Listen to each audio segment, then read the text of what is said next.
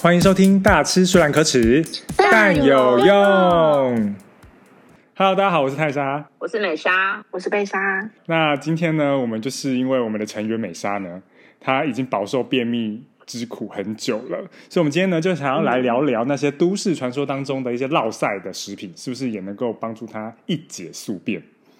那我们呢，就是收集了一下大家的网络意见呢，我们实测了几个。品相，那包括了早餐店的奶茶，嗯，还有三合一即溶咖啡以及优格，嗯，那等一下呢会有我们的实测结果，看这些东西到底有没有效。你说实测到底是几百个人可以说实测？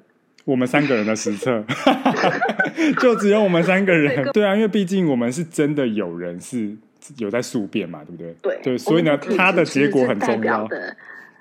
对，而且我们的体质是可以很具有参考性。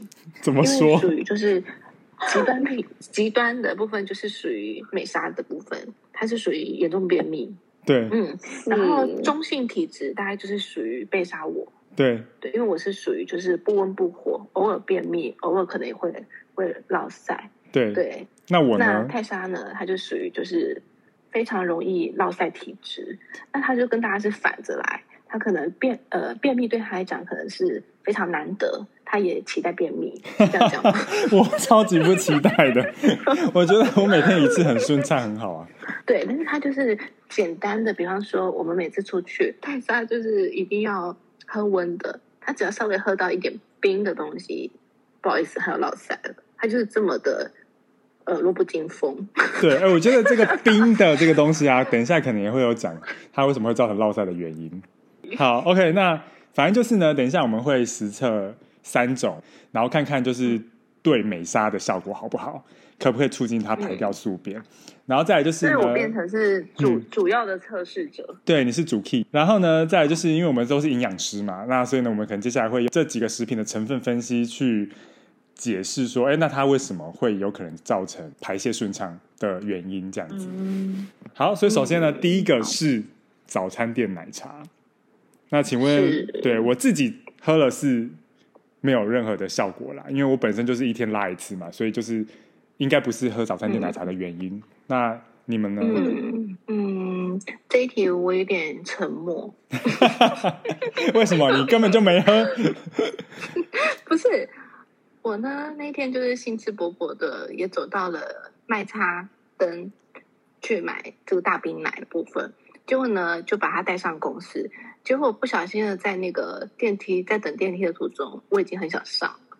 所以我早餐店的奶茶我都还没插吸管，我就已经跑去上了。所以，所以你根本就是没有，算是没有测到啊。这算是有一个仪式感，买了就上。对，然后就是有预期心态，让我觉得说，哎，今天可以喝早餐店奶茶了。因此，我的肠道已经开始有发挥作用了，所以我觉得早餐店奶茶是有用的。所以对你来说，心理大于生理。嗯，我觉得是。哎，那可是这样子的话，我觉得也是愉快耶，因为我觉得好喝，嗯，所以我觉得愉悦可能也有也有关系。我会期待喝它。那你当天喝完之后，你有什么变有什么变化吗？有再拉一次吗？我我通常其实一天可能会一次到两次，嗯，就是下午我有可能也会上，然后那一天的话。我觉我我印象中我下午是没有上的，所以应该是说我喝完之后并没有任何的反应哦。对，但是那天心情蛮好的。嗯，那美莎呢？哎，那我觉得我真的是好像相对客观一点，就是因为以我个人来做比较的话，那一天我也是很开心的，就觉得啊，早餐店奶茶平常也不会特别去买来喝。毕竟就热量也不低嘛，也还含糖。然后为了这个测试呢，那天买了之后就很开心的喝了。那喝了之后，大概过一两个小时，其实就有一点觉得，哎，好像在排气了。然后大概在十一点左右吧，我就去上厕所了。嗯，而且是真的，真的是那种就是没有成型的那一种。围绕在围绕在吐血，对，效果效果非常明显。那之所以会说它效果很明显，是因为比较隔天或者是前几次的的排便状况来说的话，它真的就是一个腹泻的状态。嗯嗯，所以我觉得对我来说还蛮有效的。那那为什么早餐店奶茶是会真的有效呢？对啊，所以我觉得就是从那个呃食品成分表当中去分析嘛，其实我觉得是情有可原啦。因为早餐店大冰奶的灵魂人物就是那一罐白色液体红色盖子的东西嘛，对不对？嗯，那其实就是液态奶精，那主要的成分就包含水啊、棕榈油啊、奶油啊、乳化剂啊等等的，所以它其实算是一个脂肪量还蛮高的佐剂。那我们也知道，就是脂肪本来就是会去刺激肠道蠕动跟软化粪便这两个作用嘛。我觉得你说的很正确，因为后来我我这样子想一想，我发现说，像在我家附近有一家那个早餐店，它的奶茶是非常的浓稠。浓稠，它叫什么？对，它是真的比较滑，比较你一喝你就觉得哎，它比较滑。我觉得它应该就是那个白色液态，可能多绕一圈，加 手多绕一圈。对，但它真的很容易拉，因为浓稠代表说它的油脂的含量一定更高。更高，对，嗯，对，因为确实像像平常喝早餐店红茶也不会特别有感，但真的是奶茶不一样。但是有人说，就是呃，喝红茶有可能也会有效的原因，是因为早餐店的红茶，因为是那种古早味红茶嘛，啊，古早味红茶就是会有加决明子啊，啊，可是决明子其实也是有清泻的作用，对，它通便，但是它可以明目啊，我觉得也不错啊。我我倒觉得，就是像这种时而便秘的人，如果这个有效的话，我是觉得还不错。还有另外一派的说法是说，因为早餐店它可能你冰大冰奶，它不是会加冰块。那这种卫生冰块本来它的生菌数就会比较含量比较高，对，对。那如果是以这样的话，代表你吃进去更多的坏菌啊。那其实虽然说你当下有拉的不成形，对你来说可能是一种解放，但是对你的肠道其实是不好的。哦，如果是因为有致病菌的关系，对啊。但是我觉得这个理论对我来说很奇怪，因为其实我虽然是营养师，但是其实我也是很常喝手摇杯。那对啊，但手摇杯它也是一样，都是有这些卫生冰块，那为什么不会造成我每次都会有有有腹泻，或者是觉得说生菌数比较高，导致肠道不舒服的问题哦，这个有待商榷。但是我觉得还是有蛮大的原因，是因为早餐店它整个贩卖的时间很长，所以它可能这一杯饮料放在那边，无论是冰在冰箱，或者是其他的温度根本没有冰，有些就是放在外面，然后任你拿。嗯，哦，你说它已经做好很久了。对它的环境，而且我觉得那个温度可能真的比较容易生菌的，因为它从早上就做好放在那边，然后就是在它也不会说哦急速冷藏，对，然后可能在那个温桶里面就慢慢的降温，那真的就是细菌的温床。对啊，所以比起那个手摇饮店来说的话，可能真的是生菌数会比较高一点。我们的早餐店奶茶最大的原因是因为修拉萨。还要怪早餐店阿姨 这样子。好，那我们要进入第二个我们实测的食品，就是三合一即溶咖啡。那我我没笑。对啊，我喝三合一即溶咖啡，我也没笑啊。所以只剩下美沙了。美沙有效吗？我只有在家里喝到那种，就是呃三合一的有效。但是有时候喝到二合一不见得有效。你干嘛乱喝？你干嘛偷喝二合一啊？有时候想要减糖嘛。哦。嗯。所以你是三合一有效，二合一没效，同一品牌？嗯，不一定。可是大部分三合一来说都有效比较多。嗯。然后一样喝拿铁，拿铁就就是我呃，我指的是说三合一三合一咖啡那种即溶包装。跟那种就是可能呃，超商的超商的加鲜奶那种拿铁，就三合一，它效果特别明显。对，那三合一跟这些就是直接冲泡的这种真正的拿铁，到底有什么样的不同呢？嗯，就是其实有一点跟刚刚那个大冰奶有点像，因为它主要就是组成就是咖啡粉跟奶精粉嘛。那奶精粉里面一样就是含有大量的脂肪成分跟乳化剂，所以。从高脂肪这个角度来讲，一样也是会刺激肠道蠕动。然后再来第二个，就是因为呢，咖啡因这个成分本身就是会刺激胃酸分泌跟肠胃蠕动。然后呢，通常拿来做咖啡粉的即溶咖啡粉的咖啡呢，都是比较品质不好的咖啡豆。科学验证分析过后呢，也发现这些比较劣质的咖啡豆呢，其实它的咖啡因含量是比比较优质的咖啡豆来的高的。所以这可能也就是因为呃，它比较容易刺激呃胃酸分泌，然后造成肠胃蠕动的原因。嗯，合理合理。嗯，但我发现我喝就是即溶咖啡啊，它因为我觉得咖啡因我可能已经免疫了，因为我是属于每天都要喝咖啡的。哦，对对，所以咖啡因我就我没有我没有感觉，但是我非常强烈的有感觉，是我胃酸会变得蛮严重的，胃食道逆流。哦，恰生。对我喝一般拿铁完全不会，但是就是喝三合一的会，就是太甜，然后再就是甜，然后加上那个呃咖啡因，然后刚刚又加奶精，泰莎又讲到说，对，可能它又是一个比较不好的咖啡豆的或者是咖啡的来源。那一般如果说是几种奶精放进去，我好像也不会到那么那么的酸呢。嗯，我不知道你们会不会有没有感觉到胃比较不舒服。我没有不舒服哎，但是我喝完那个三合一咖啡之后，我虽然没有拉啦，但是我就是有很明显的感觉到，就是我的肠道在蠕动，有发出一些就是惊人的声响，这样子。哦，你这么讲，我发现我好像也有胀气的问题。对啊，我觉得它好像真的有刺激到哎。但是我我还很乖的，就是因为我三合一没有没有没有什么感觉，我又去买了被插送，被插送属于对。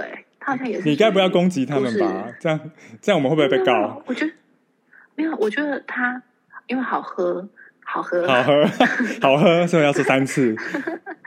喝对，然后就是喝了，然后喝了之后发现，哎，我我是有效的，哎，我会上厕所。嗯嗯，就是，但是对，但是不是不会拉啦，就是有上啊。哎，那它也是加那个吗？它也是加奶精的吗？它里面好像也是有哦，嗯，所以大家可能也可以去尝试看看啊。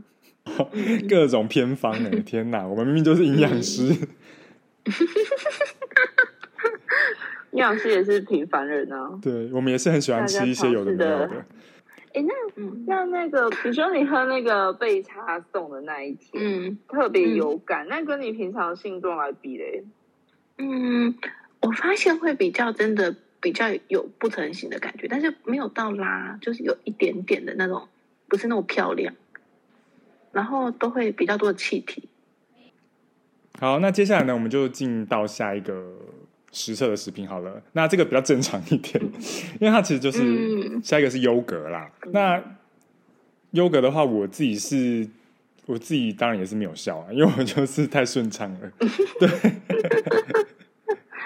它不会是它不会是让你腹泻的的东西吗？不会耶，因为我就是就是正常正常排便啊，对啊，然后嗯，对啊，然后优格我觉得啊它也不是好像什么像刚刚那个早餐店奶茶跟三合一咖啡有那种很高含量的脂肪成分嘛，所以我觉得应该还好。更加还好，嗯，对。啊，这一次吃我是吃那种就是完全没有添加，就是连糖啊、香料啊，或者是里面有加，就是很多不是里面都会加一些什么野果什么的嘛，嗯，不同是完全没有的，嗯，对对对，就是完全它就是发酵完就直接吃，然后我我是完全没有感觉，但是我也没有便秘，就是我是正常排便，哦，对，嗯，我的部分是喝。优酪乳或吃优格，其实也没有什么立即性的效果，就是一般的，就是乳乳制品摄取这样子的感觉。嗯，但我觉得这是这才是合理的吧，因为它就是一个比较没有这么多加工过或者是食品添加剂在里面的一个正常的食品。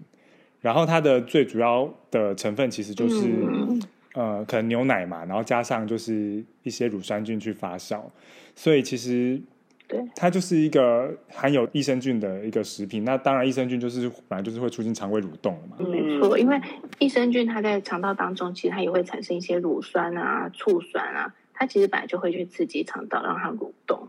对啊，所以这个就是，但它就是比较轻微一点的，但是它最主要的功效其实是好菌，让我们的肠道当中可以比较多的，就是菌相平衡。那菌相平衡其实就对于我们身体来讲是很重要的，不只是肠道这一块，嗯，而是到我们的内分泌系统啊、神经系统啊，还有人在说肠道是第二个大脑，对我们肠道，比方说最近也有很多的研究是对于预防阿兹海默症，所以就会很多的益生菌的产品，现在是针对不同的功效，然后去做做这样的益生菌的产品。有些是好心情的啊，然后对，有些是美丽的，有些就是促进排便，有些是过敏的等等，就是有所衍生。对啊，对，但是我觉得像优格这件事情，它变成说，嗯，因为像我们身上的菌，好像据说是有一百兆这么多，哇哦！所以我常常都会觉得说，像自己的身体就很像是一个地球，它里面住了很多的细菌，就像我们人类住在地球上面，我们才六十亿，哎，最近应该七十五亿，嘿，所以我觉得一杯优格其实很难去逆转整个。对整个我人体的生态，那当当当然非常长期，加上对加上很多的环境的因素，才有办法去把我们的人体做一些改造。对啊，所以对啊，这也就是我觉得最上的意思应该就是说，就是要需要长一点的时间。如果真的要我们的肠胃道的好菌。都是可以是比较稳定的生长的话，可能是要吃一段时间才有效。对，但是如果每天你还在继续吃咸酥鸡，那你在喝酒，你在抽烟，那其实就是你不要浪费这个钱。我自己是这么觉得啦。确实啊，因为有些东西就是反而会让那些体内的好菌就是被扼杀掉。就就有点像是好，我们家开开了一个就这一台空气清新机，但是我们家附近全部都是。燃煤的发电厂，嗯嗯，那种感觉，哦，对啊，我自己想象啊，好，差题，谢谢。不过，不过市面上有一些有这种就是肠胃道顺畅诉求的，可能它还是会有一些其他的添加，对不对？哦，对对对。我觉得其实像比较早期一点的那个，或者是现在还有很多都是说什么好先唱啊等等的这种这种诉求，其实你会发现它里面其实自己添加了很多的水溶性膳食纤维，或者是说还有一些呃有摇感的莓果啊，或者是说哦加了一些水果的的颗粒等等，其实它都是在增加膳食纤维。所以其实也有可能是因为膳食纤维让我们的身体有想要排便的的感觉。对，所以体感。很重要，嗯，对，没错。好，那以上就是实测的三种食品嘛，对不对？但是呢，就是我们三个里面唯一有在职业的营养师，就是美莎，她是在医院当那个临床营养师。那所以，如果如果是以这个呃医院营养师的角度来讲，要怎么去关怀世人，然后呢，提供他们一些。均衡饮食，然后呢，能够真的帮助你，就是肠胃正常蠕动，然后顺利排便的一些建议呢？在医院确实不适合代言，像是早餐店奶茶，还是某种优酪乳这种食品。所以我们当然还是一个比较理想化的去去维持我们肠道菌的的平衡嘛。就是其实前面分析的那些原因就有提到，膳食纤维是一个很重要的因素。然后还有呃益生菌啊，这些都是一个很重要的因素。那所以当然我们在呃在临床临床营养上面会去建议我们大家要去做到的就是均衡饮食的这一块。那其中跟我们排便比较相关的，当然就是膳食纤维的摄取要足够，因为其实以国人来讲，大部分都是吃不够的。嗯，即便说很努力吃了天天五蔬果。但是如果说你的主食还是以精致淀粉为多，比较少去摄取一些像全谷杂粮类，像糙米呀、燕麦呀，吃到足够的量还是比较困难啊。嗯，所以如果说一般要吃足够的话，可能呃天天五蔬果是是基本盘，是基本需要的。那要吃到的话，我觉得好好刁男人哦。我觉得你们营养师好好刁男人。所以，所以是，所以市面上也还蛮多含那个膳食纤维的配方，可以稍微拿来平衡一下。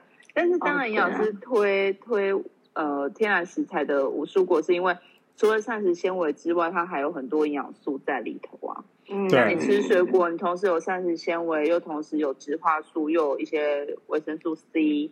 或者是一些其他的，呃，像水果的水分也是会比较多，嗯，那主要是植化素的那一块啦，对预防癌症也是有很大的效果。那蔬菜那些也是，对吧？啊，所以刚刚是讲到说，就是膳食纤维是一个主因，那一天要吃到足够的量，三份蔬菜的量，其实一份大概就是半个煮熟之后装到你的饭碗里面，大概半碗的量。嗯，那其实每个人大家饭碗不同，所以其实你用你自己在吃东西的呃一个餐盘的概念来说的话，蔬菜跟饭尽量是一比一嗯嗯的这个、嗯这个配法。那假设你的淀粉其实有刻意在减少，那你的蔬菜可能就要到两倍，哦，就是比饭再多一些，这样可能会比较刚好一点。嗯那早上比较难吃到蔬菜啦，其实营养师自己也是很难做到。那中午跟晚上至少我们就尽量去摄取足够。那当然，我们还是会很那个官方说法的，早餐你要吃到足够的蔬菜，其实还是很多人有做到哦。可能就是配个大番茄、小黄瓜。你说你的病人有做到吗？对对对，我很多真的假的病人有做到，而且他们尤其是在现在积极体重控制的病人个案啦，他们也不算什么病人，就是他们 PO 上来的照片，营养师都非常佩服。就是所以他们也不会有什么排便上的问题吗？没有诶、因为通常在建议摄取到这么足够的膳食纤维之后啊，他们的排便都会比较正常。哦对啊，所以确实是有改善的这样。对，但是当然不是只有膳食纤维一个因素啊，水分同时也是很重要，因为嗯，对对对。膳食纤维、水溶性膳食纤维最后增进你粪便的体积嘛，对而，非水溶会促进你肠肠道的蠕动。可是嗯。这一些膳食纤维如果没有水去帮忙运送啊，去畅通你的粪便的话，它其实也很难，就是经过长长的肠道，然后一直到、嗯一直到那个马桶去。非常的有画面，非常的有。小肠、大肠、直肠。对通常大肠会吸水，所以如果你的粪便量太多，在大肠停留太久，它就变宿便了，哦，对啊可能，就下不去。嗯所以你的水还是要、要有足够。嗯，然后嗯膳食纤维之外，当然还有脂肪也很重要啦。脂肪也算是一个润滑剂。对，对，我觉得泻油脂这一部分真的要嗯。真的要好好提醒大家，因为很多人真的以为说天天无蔬果，我吃的就是烫青菜，然后就哦开始觉得说，哎、好像真的没什么用。对啊，嗯但其实我真的觉得油真的很关键。那还是说，如果有一些人很担心的话，你应该要推荐他们，就是呃，比如说是哪一类的油，可能是比较好的。就因为不然大家就会看到油就很怕嘛，就是啊脂肪啊什么的。但是有没有哪一类的油是比较相对健康的？嗯嗯，因为其实一定是在自己家里煮会是比较嗯好，就是比较好去选择。但其实我觉得油脂，呃，第一个你不要都一直吃单方的油脂是最好的，因为每一种油脂它的呃里面的那个脂肪的比例，嗯就是脂肪呃酸的的那组成比例个对，但其实每一个都是有它的好处，所以它一定是要搭配的，没有一个油是现在。呃，有一个专家说它是最完美的油，你每天吃它，你一定身体会最健康。目前还没有这种油，所以一定是都要到都是要搭配。那我觉得像是呃，第一个新鲜，就是这个油要新鲜，所以你要常。然后呃，像是现在说到什么橄榄油啊、苦茶油啊，或者是洛梨油啊，或者是说呃大豆沙拉油，其实这些都是可以的。嗯我觉得没有一定对，没有限制，但是不要是酸败的油。这个是最重要的，因为一旦是酸败的话，它其实谁要吃酸败的油了？对啊不是是真的，你不知道有一些人他那个油可能买一大瓶，哦，哦，放到坏因为掉。他的那个酸败，我并并不是说他真的派气哦，是你真的不是可以去测酸价吗？哦，测的酸价它是比较超标，但是你不知道，它对其实已经开始有一点点那个自由基出现了。嗯，对对，这个是第一个。如果说在自己家里就是油可以常常换，然后它是新鲜的油这样子。然后第二的话就是不用特别去一定要吃什么动物油，我觉得，因为动物的油脂、它本身在食物当中你就可以吃到它就很多。对啊，对，所以第一你不用去赶它，但是也不是说叫你把所有的油都改成什么猪油啊、牛油这样子。对于因为饱和它它的营养成分就等于它几乎都是饱和脂肪。嗯，对那饱和脂肪现在当然是还有很多人的说，呃，说它到底对身体是有好处有坏处，这个都先不论这个，但是它就不是一个比较多元的脂肪的内容。嗯嗯嗯嗯，对，然后没这这一个部分的话，其实嗯，呃营养师可能还是会来推荐一下我们国健署的我的餐盘。我的餐盘那一块，其实它就有特别举出，每天都要吃那个每餐要有一茶匙的坚果种子类。那坚果种子其实它就是属于油脂的一部分，所以说除了刚刚举例的那些烹调用油之外，或者或许像一些比如芝麻粉啊，或者是说亚麻籽粉啊，其实这些也都还蛮适合添加的。好，所以刚刚就是以就是职业营养师的呃专家角度来呃提倡，就是均衡五蔬果作为正常。排便的功那个饮食原则嘛，那那如果我今天是外食族，那我们可能最常去的就是便利商店 Seven 啊、全家，那我应该要怎么样去选择食物，然后以及那个量，那就可以达到五蔬果呢？哎，其实超商来说，现在还蛮多超商有那种健康取向的便当，嗯，然后它的蔬菜比例其实就会相对高一点。那但是其实真的要吃到那个量还是不容易啊，所以可能真的。呃，可以在屋再额外再搭一个生菜沙拉盒。那我自己的话，我是比较喜欢吃呃熟的青菜，所以我可能会去面店就跟他买一个烫青菜，哦，就是来做搭配这样子，其实也蛮方便的。然后我发现现在超商也有一些，比如说像玉米笋啊，它就是直接加热就可以吃。那个也是很好的蔬菜来源，或者是呃，夹关东煮里面的像萝卜啊，哦，对对，或茭白笋，对，那那种我觉得都都还蛮 OK 的。嗯。嗯，对，而且我觉得现在超商它的就是呃，它的餐盒里面也有很多是呃，然后是紫米饭或糙米饭，对，糙米就不是全部都是精白米，对，嗯，我觉得这也是一个选择，哎。对，所以其实营养营养标示可能还是可以看一下，超商比较方便，就是可以看看营养标示。那通常有有一些，嗯，像刚刚说的便当，有些可能就会把膳食纤维特别标出来。嗯，所以大家可以去看一下膳食纤维标出来的量。我们一天国人建议摄取量大概就是二十五克左右。嗯，那你可以去换算成一天来，呃，一餐来看的话，大概每餐至少也要七克以上嘛。就你再看一下你那一餐摄取量有没有大概八到十克左右，但是当然简单不用特别去算膳食纤维的量，你就是用呃刚刚前面讲的，我看一下，饭跟蔬菜。你干嘛偷看小抄？菜比水果多一点，饭跟蔬菜一样多。但我觉得饭跟蔬菜一样多这一块真的是大家其实现在都会控制淀粉的量，所以我我的建议会是蔬菜比饭在。再多一些啦，应该会比较刚好。嗯，对啊。如果说你要精确一点，一份就是我们一般吃饭的饭碗，然后熟青菜大概就是半碗占半碗的量，差不多。所以我只要三餐有吃到这个，都吃到这个量的话，我就已经能够满足，就是呃五蔬果里面的三份蔬菜这样子。对，没错。然后另外两份的水果，你就餐间补充或者餐后补充。那水果我们通常一份的量大概就是一个拳，女生拳头大小。嗯，因为水果其实还蛮容易吃过量的。我们刚刚只在说分量，可是你的体型大小不同，你的需求量还是不同，所以还是你就是一可以看着自己的拳头吃。对对对，没错。那有没有哪一些水果？就是因为有人怕呃水果的糖分比较高嘛？那以膳食纤维来讲的话，有没有哪一些水果是你比较建议的？嗯。膳食如果是担心糖分过高的这一块啊，就是比较常发生在可能呃血糖需要控制的病人身上。那我们在水果上面可能就会选一些 GI 值比较低一点的，比方说是像芭辣啊、小番茄啊。啊，小番茄其实吃起来的量都可以吃到蛮多的，大概二三十克左右，装到碗里面大概一碗。那芭辣的话，大概半颗左右，也大概是一份的量。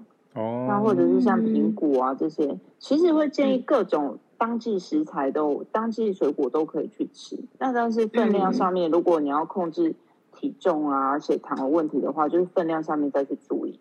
然后另外一个要提醒的是，果汁绝对不喝哦。对，因为果汁很容易就是吃到过量的糖分，即便纯粹水果，它都是用比一般我们的建议量含更多的水果去制成一杯果汁。所以，所以如果回到排便这一块的，就是总结来讲的话，营养的角度，就是膳食纤维啊，刚刚前面讨论到的油脂啊、水分啊，这些都要足够。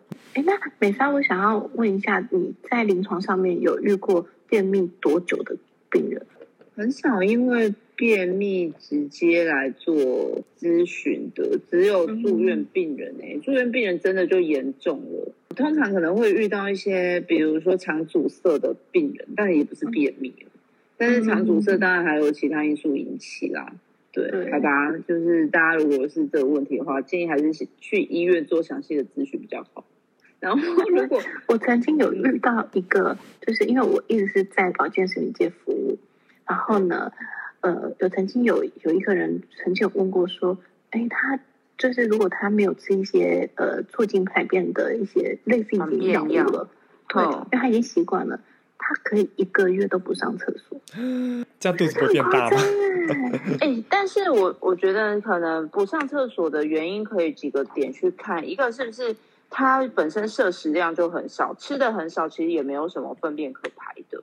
嗯，然后另外一个就是回到像像那个就是比较整体性的评估，就是膳食纤维吃的够不够，然后呃油脂量这些吃的够不够。那如果这些都有做到，那可能真的要去探究他的肠胃道的蠕动有没有可能是一些，比如说胃清瘫的问题啊之类的。嗯，但是刚刚我们有一个没有提到的点，就是运动啦。通常活动量比较低的话，呃，其实排便情形也会比较比较差一点。哦，对啊。嗯，真的，我觉得运动对我来说非常有感。我每次就是游泳游到一半，也不知道是因为紧张游不到彼岸还是怎么样，我都会到一半的时候赶快跑去上厕所。哎，这很困扰。在在跑步的时候，就是之有一阵子比较规律运动，都有固定在跑步的时候，那一段时间也是非常的畅通。嗯，对，所以你吃的再多无蔬果，但是你整天瘫在那边，瘫在沙发看电视，其实这也不是正确的。对啊，对，就很很容易可能变成宿便都堆在你的体内。那你们有没有其他的就是小偏方？不一定是吃的，可能是看到什么东西，或者是做了什么事，就也也会帮助你有变异呢？我完全有啊，而且我觉得你们应该也知道。就以前你们陪我去去图书馆的时候，我有没有跟你们说，我每次只要进到图书馆，我都会想去上厕所。到底为什么？哎，我觉得，我觉得这个真的是跟贝莎变成好朋友原因呢，因为我觉得这件事就超有共鸣的。我记得从对，因为我们在我们在大一的时候还不是很熟的时候，就在聊这件事情。对，没错。而且不知道为什么图书馆有这种神奇的魔力。我自己是觉得，不知道是那个书的味道的关系，还是还是期待自己要看很多书的那个雀跃的心情的关系。绝对不是这个。你一直说你的求知欲很强，所以到那边就啊，知识就充满期待感。可是。对，可是可能上个厕所没有办法把全部图书馆的书全部看完，有点紧张。哎，对，紧紧张也是很很有影响哎，我发现。嗯，你要上台去到图书馆是紧张还是没有？我觉得去图书馆是期待比较多，是放松。但是其实那边有你喜欢的人？然后你紧张、学长啊之类的，就是我都会偷看一下那个书架后面有谁。如果说他他的高度跟我一样，就是从这个书架看过去，我也不会喜欢他，因为直接对到眼。对啊，他一定是在我上一个书架的人，我才有办法喜欢他。到现在，无论说是去成品，或者是去图书馆，或者是什么书局，我都还是会有的，一定。这这个我就还好了，我只我只会去就是光临一下那个有免治马桶马桶的地方，我只想要去坐一下，享受一下，顺便大一下，是为了享受。对，你知道我上网去查，我还有看到就是他的理论，我觉得有点瞎。他说可能是因为那个书的油墨，就是它的印刷的味道，其实跟厕纸有点像，卫生纸。但我的厕纸好像没味道哎。对啊，我觉得我完全没有做这样这方面的联想，就是心情心情影响可能蛮大的。嗯，对，然后不然就韩剧看太多，一直期待会有 一些艳遇。对，可是其实真的是每次去图书馆，然后要上厕所，我也是很困扰。一部分是觉得哎还不错，蛮顺畅的；，另外一部分我真的是。因为我多次把厕所堵住的经验，觉得压力也是有哎、就是可能他就是，如果说是去一些比较有历史历史感的，就历史悠久的图书馆，可能就要先冲水试一下那个强度什么的，或者是看看旁边有没有器具。不然不可以轻举妄动。对，就是三十块就买得到的那一块。然后像大家应该没有想要知道这一块，那你们还有其他的吗？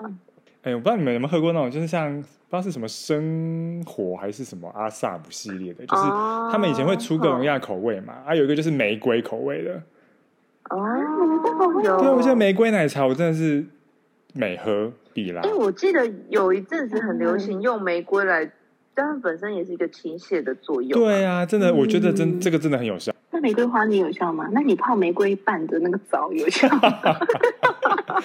我如果边泡边把那个花瓣吃进去，可能就有效。但我不知道，突然想到小王子的排便状况不知道怎么样。小王子，小王子有一朵呵护的玫瑰，那你唱玫瑰少年有用吗？唱玫瑰少年，看看有没有清泻的效果。哎、但是就回过头来，以长期、长远性的健康来看，当然还是以这些比较健康的食材啊，会比较好一些。就也不要说为了、为了要排便而去呃长时间尝试，比如说用一些偏方尝，就是早餐店奶茶或者三回咖啡啊之类的。是我讲我自己。对啊，但我是还蛮建议大家可以去书店走走。好吧，那这就是我们今天的内容。然后呢，希望大家就是还是要以均衡饮食为主，好好调整你自己的体质，这样子因为你要去找出你便秘的原因是什么，这可能还比较重要一些。没有错。没错没错。好，那我们今天的节目就到这里喽。那好，如果还有下一集的话，我我我们就 下一集见了，拜拜拜。拜。